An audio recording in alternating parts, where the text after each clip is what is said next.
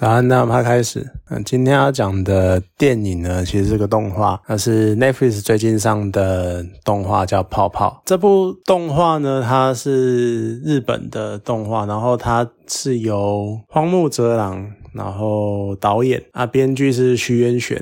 那角色设计呢是小田健。你大概看到那个角色的第一眼，你就知道哦，这就是小田健的风格。小田健是谁呢？小田健是画《麒麟王》，然后还有《死亡笔记本》。然后还有漫画王、呃暴漫王这三部作品的作者，他画的人物都非常的美型，然后非常的看起来都是很漂亮、很正的那一种。所以你一看那个角色，你就会觉得哦，你就会他那种风格嘛，因为其实漫画家的风格都会蛮接近，应该说就是同一个漫画家，他的人物设定或画风就大概就是那个样子，所以你一看就可以看得出来那个风格。那荒木泽郎这导演呢，其实我对于动画的。导演啊，编剧啊，没有到很熟，所以说可能就只有某几个比较能够记得起来的。那黄木哲郎这位导演呢，其实我也是不太有印象，而且他看他导的作品里面，我可能只有看过《晋级的巨人》吧，所以说呃，就印象有点模糊。而且其实他导《晋级的巨人》是导二三季，说实在的，我对二三季感觉是还好，所以其实我对这导演就感觉印象一开始印象就普通。不过他的编剧是徐渊玄。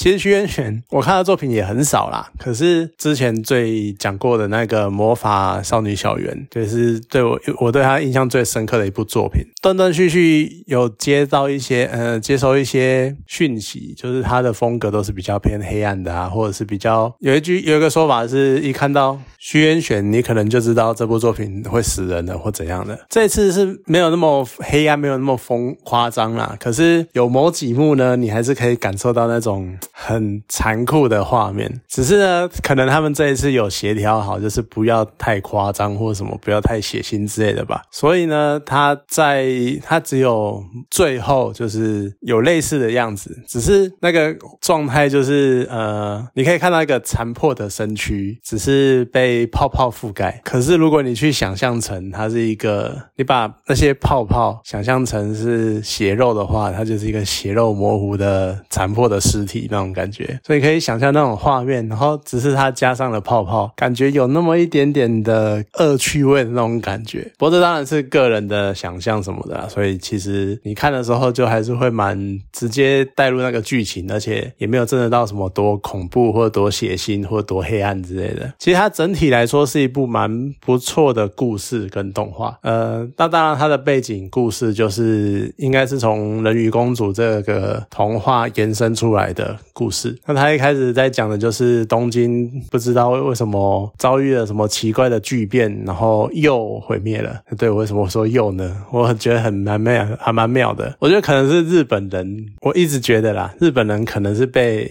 因为他们是世界上唯一一个被两颗核弹炸过的国家，他们整体的那个可能在意识里面或者在想法里面都会有那种被毁灭的，不知道是想法还是恐惧之类的，所以他们很多很多作品都是很大规模的毁灭、大规模的破坏的那种场景。我一直觉得是跟这些东西有关，而且他们描写这种东西就会特别的入味那种感觉，就特别的有味道，特别的。能够触动你的感觉。那当然，这一次东京就是因为某个奇怪的东西，就是什么泡泡什么的，然后被毁灭了。然后整个东京都呢，就变成了一个奇特的重力场。那大家在里面玩跑酷什么的，然后去就是它其实就隔离起来，只是就会有人。追求刺激，追求冒险，所以在里面玩这样子。当然，最后也揭晓了。其实我想揭晓有点不太对，因为还是不知道那些泡泡到底是什么东西。但是最后就是解决了这一个封闭的状态就对了。刚刚有讲到嘛，就是这一部片其实一个很大的元素是跑酷，我都觉得还蛮炫的。因为跑酷是一个我一直都觉得很酷、很帅的活动，但是呢，感觉又好像不是什么人都可以试，因为他们会在各式各样的崎岖的地形，甚至于是夸张一点的。比较高端一点的，会在大楼间奔跑，或者是高高低低、上上下下，各种很奇特的地形跑来跑去。那你可以想象，这种运动呢，它会要有一个很强的爆肌肉爆发力，跟很强的肌肉耐久力，而且还有就是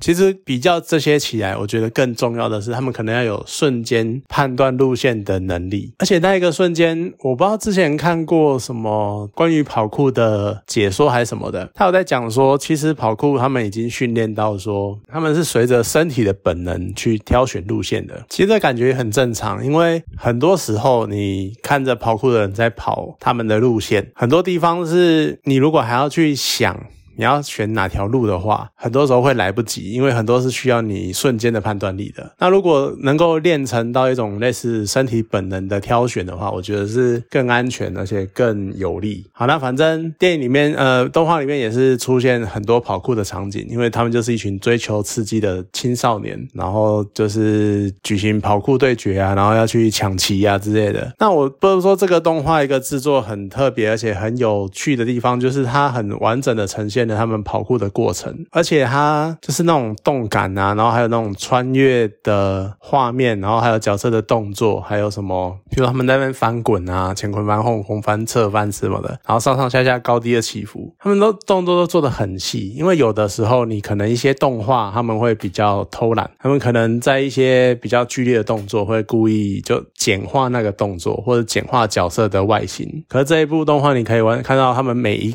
笔每一个画面都还是非。常的精细的在处理这些细节，我只能说，就是其实这部片真的上在 Netflix，然后在只能在家里面看，真的是蛮可惜的。当然，日本在五月中的时候会在院线上映，台湾不知道之后会不会有机会。但是我觉得这部片它是其实非常值得在大荧幕下看它的画面，因为它真的画的非常的精致，就每个人物的细细节啊，然后画风啊，还有就是很多表情的细微的变化，啊然后那些头发。还有什么的，各式各样的细节都非常的细致，甚至于很多画面就是人物男女主角的人物特写，是一种你可以来当桌布，或者当一幅画，或者当海报之类挂出来，然后是那种等级的，是非常精细的程度。我只能说，不愧是动画吧，就不愧是一个，呃，应该这样讲，不愧是动画，也不愧是 Netflix 出的。就是预算砸下去就对了，金钱或者什么钱什么预算全部砸下去就对了，你可以感受，呃，动漫界有一句话叫做“预算在燃烧”之类的，